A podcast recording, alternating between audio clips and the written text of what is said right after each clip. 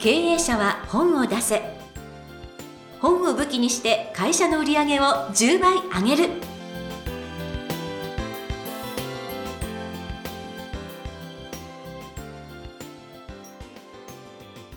皆さん明けましておめでとうございます。明けましておめでとうございます。坂田陽子です。経営者は本を出せ。本を武器にして会社の売り上げを10倍上げるジャイアン今回もよろしくお願いいたします。はい、よろしくお願いします。さてさてなんか山形県に行かれたという話を聞きましたけれどももうあのどういったことで突然山形県に？あのー出版コンサルが1日ですね、ちょっと延期になったんで、たまたま3日間休みができたので、はい。ぶらりと、あの、ジャイアン日本中回ってるんですけども、まあ、一番行く県は奈良、京都なんですけど、はい。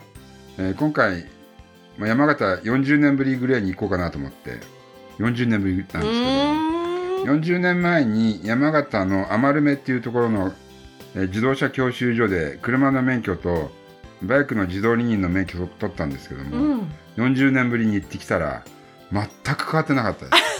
教習所自体は。教習所自体ただ周りは全部田んぼだったんですけど、はい。周りに全部家がいっぱい建ってて。うわ変わったじゃないですか。その40年で変わってたんですけどもで山形行った感想。はい。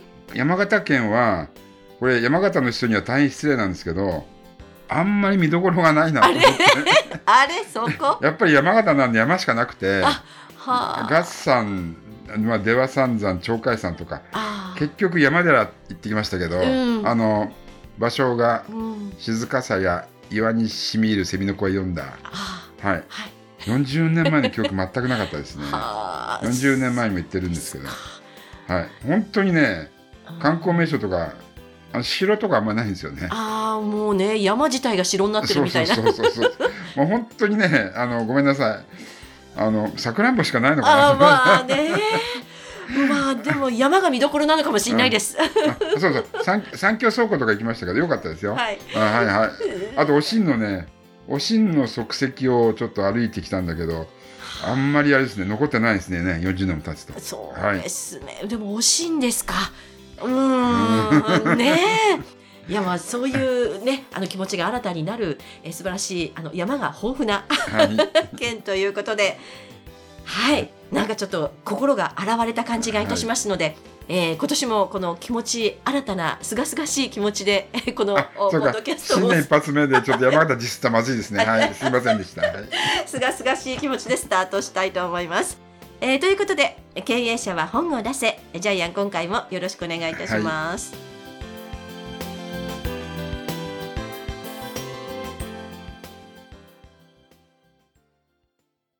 続きましてはジャイアンおすすめのビジネス書をご紹介するコーナーです。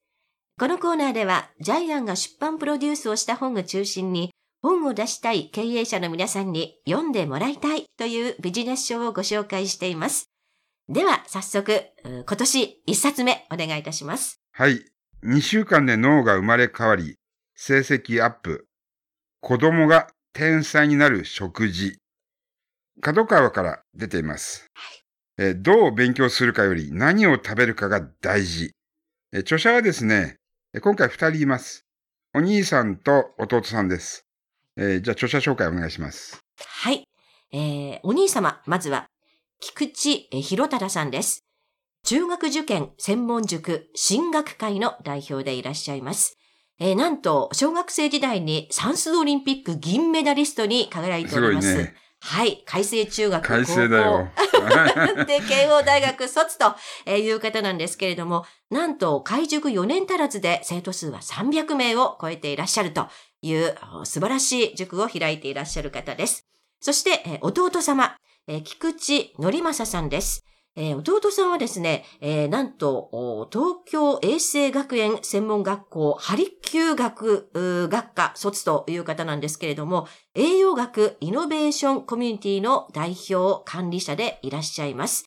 えー東洋医学と、えーまあ、この栄養学を組み合わせたロジカルに、えー汎用性を持たせた施術法の開発に努めていらっしゃる方です。で、お兄さんが、あの、子供のの脳に良い、えー食事を提案し、弟さんがそれに対して、栄養学の観点で本を書いてます。ですから非常に二人三脚で子供が天才になる食事、えーその食べ物から方法まで教えてる本ですね。画期的だと思いますね。はいで、最初はあの、ジャイアンがえーつけたタイトルは、毒飯は食べてはいけないみたいなタイトルだったんですけほうほうども、ほう。まあ、毒飯の、毒飯の方がまあ、えーまあ、訴求力はあったんですけども、えーやっぱりさすがか角川さんなんで、子供が天才になる食事っていう。すごいですよね。はい、ちょっとタイトルが全然変わりましたけども、まあ、売れるんだったらいいです。ありがとうございます。はい、ありがとうございます。で、まあ、結局、毒飯って何かっていうところから、これ漫画がちょっとついてまして、はい。最初は漫画から入るんですけども、えー毒飯を食べるとの、腸や脳に炎症を引き起こすう。ん。えー血糖値のコントロール機能を毒飯が破壊する。それから毒飯が体から栄養を奪い取り、毒を与える。うん。そういう毒飯が私たち結構頻繁に食べてるんですよね。はい。えっと、これ実例が書いてありますので紹介します。えー例えばまず唐揚げとかですよね。うん。えー脂っこいものですね美。味しいんですけどね。美味しいんですけどね。それから、あの、まあ、毒飯の中でですね、今子供たちが新型栄養失調が増えているっていううん。えーことで紹介しているのは、カロリーは足りて逆にオーバーしているのに、結局、タンパク質やビタミン、ミネネラルの栄養が極度に不足しているので、うんこれが新型栄養失調ですね。あの、あのまあ、ポテトチップスとかですね、ハンバーガーとか、まあ、ドリンクもそうですよね。えー砂糖が大量に入っているドリンクですよね。うん。で、怖いのは、結局足りない栄養素が、えー脳から取られちゃうってことですね。はい。人間の体って、まあ、酵素が必要なんですけども、まあ、酵素には消化酵素、えー代謝酵素って2種類あるんですけども、結局それが普段の食事から取られないと、体の筋肉の中からタンパク質を使い出したり、まあ、結局は頭が、脳がガス欠状態になっちゃうんですね。えー結局、本来送られるはずの栄養が脳に送られないから、うん。結局勉強ができなくなる。うん。えーまあ、本の中にも書いてありますけども、両親とも全国模試で上位で、えー、成績いいのに、子供が、これ、漫画、唐揚げばっか食べてるんで、そう。その、遺伝子のスイッチがオフになってる状態になっちゃうんですよね。うんだから結局、えー先天的には能力があるんだけども、ずっとスイッチがオフになるんで、えー全然できない子になってしまうってことですよね。これは親御さんにとっては大変な問題だと思いますよね。はい。はい。で、ちょっと怖いのが、さらに怖いのが、これ、やばいですよね。小麦粉の中に含まれるグルテンうがん。胃に分解されずに、えーだからパンとかパスタ食べ続けると、グルテンが未消化のままうん腸に送られて、腸に穴開けちゃうんですよね。いや、この絵がまた、あーちょっと怖い絵なん怖ですけ。で、その開けた穴から微生物が血管に、血液の中に侵入して、うんまあ、消化不良、疲労感、うん集中力の低下、喘息やアレルギーまで、えー全部の不調を起こす。はい。だから、これやばいですよね。食べるもんなくなっちゃいますよ。いや、そうなパんですけど。ン、ジャイアンパン好きで、結構夕ご飯にパン食べてるんですけど、パンダメか。パスタダメかっていうそ玄米がいいんですよね。発芽米とかがいいんうですよね。そうですね。えーまあ、後半の方にんどんな食べ物を食べたらいいかっていうのがあるんですけども、はい、はい。結局、腸の隙間から流れ出た毒が脳に達する。ちょっと怖い本ですね、この本ね。そうなんです。はい実は。昔ですね、あの、買ってはいけないって本がああ、って、はい、ええ。えコンビニのおにぎりとか防災入ってるんで、着色料入ってるんで買ってはいけない。100万ぶれたんですよね。うん。その著者さんの本はジャイアンもプロデュースしてるんですけども、はいちょっとその中身がちょっと匂ってきますね。嬉しそうな匂いはしてるんですけども、はい。そうですね。だから子供が集中できないのも食べ物の影響もあるかもしれないってことですよね。そうなんですようね。んしかもなんか逆にこれを食べたら集中するよみたいなあのものもちゃんと書いてあるので、親としては、あの、もう今ね、あの1月も元旦、えーこれからなんかあの、受験始まるみたいな、ちょうどうんね、今受験シーズンなので、そ食べ物を変えるだけで2週間で脳がリセットされるのう。で、はい。ぜひ食べ物を変えていただきたい。そうしかもこれあの、子供って15歳までですよね。はい。27ページにスキャモンの発育曲線っていうのがあるんですけどうも、ん。その、生殖期以外はほとんど15歳までに100%、えー変化率が固定化されてますよね。はい。はい。ということなんで、15歳までに全て決まっちゃいます。うん。脳の発育、身長、体重、骨、生殖期、15歳、えー全部出来上がるのが15歳です。はい。はい。で、今は疑似発達障害の子供が増えている。うん、うん、うん。集中力がなかったり、まあ、暴力的な衝動性が強かったり、はい。対人関係が苦手う。ん。これも食べ物が原因か、原因になっているってことですよね。そうなんですよね。で、最後は、あの、じゃあ、毒飯の反対、何を食べたらいいのかっていうのも書いてありますね。はい。これカラーでね、料理がもう、レシピと料理が載ってます。そう、10分簡単レシピ、うんこれママに嬉しいです。はい。えー、サバとミニトマトのハーブスパイスに、えー、親子丼いいみたいです。はいいいですねはい BCAA たくさん入ってます。はい。ハムサンドの豆腐ステーキとかですね。えー、ポテトとナスのトマトソース炒めとか。はい。こういうページがカラーページで載ってますので、えお母さんぜひ参考にしていただきたいなというふうにえ。思いいやーまもう本当にこれ、あと2週間でエンジンかけなきゃって焦っているお母様方、はいまああのお父様もそうなんですけれども、ぜひ手に取っていただきたい一冊だと。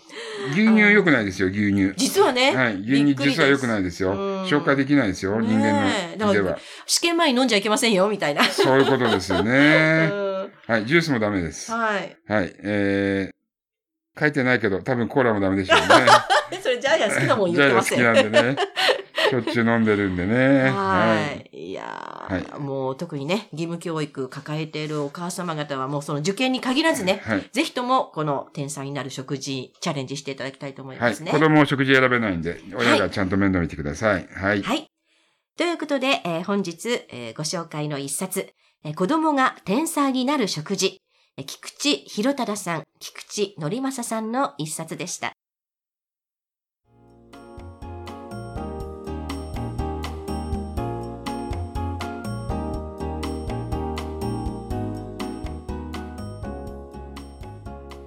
続きましては、ブックウェポンのコーナーです。このコーナーでは実際に本を使ってどうビジネスに生かすか、そして成功するのか、ジャイアンから伝えていただきます。では、今回のテーマお願いいたします。はい。えー、読者員を取り除け。会社の中に一人ぐらいは読者員がいると思いますけども、まあその読者員のチェックと健全化ということで挙げさせていただきました。例えばあのドキュメシとはをそのまま応用するとですね、1、えーお客さんや取引先に、えー害をもたらす読者員、えーこれを取り除かなければなりません。それから、えー平行移動した2番目、会社のコントロール機能を破壊する読者員は排除しなければなりません。3番目、えーモチベーションを下げて会社の内部を腐らせていくえー読者員は、えーまあ、取り替えなければならないかもしれません。うん。えーこういう形で読飯をそのまま平行移動すると、えー会社の機能正常化ということをですね経営者としてはですね考えられると思います。はい。はい、でやっぱり人間の体って食べたものからできてるんでね、うん。結局毒毒人間になるのは毒を食べてるからなんで社員も読社員になるのはやっぱり脳が正常に動いてない仕事が正常に動いてないそれで読社員になるんじゃないかなというふうに思いますので読社員を作るのは会社の仕組みかシステムか上司かそれはわからないんですけどもそのもの自体をですね毒自体を浄化していかなければならないような気がします。はい。ということで、ブックウェポン、今回は、読者員を取り除けということでお話をいただきました。ありがとうございました。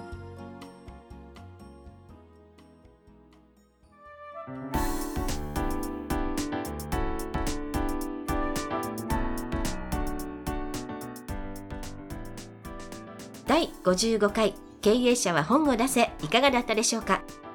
この番組ではジャイアンへの質問もお待ちしています本を出して売り上げを上げたい方は天才工場のホームページをぜひチェックしてみてくださいまたこの番組で質問を採用された方には抽選でジャイアンのサイン入りの本をプレゼントいたしますそれではジャイアン今週もありがとうございました。はい、えーぜひ、えー経営者は自分の体を食べ物でいたわってください。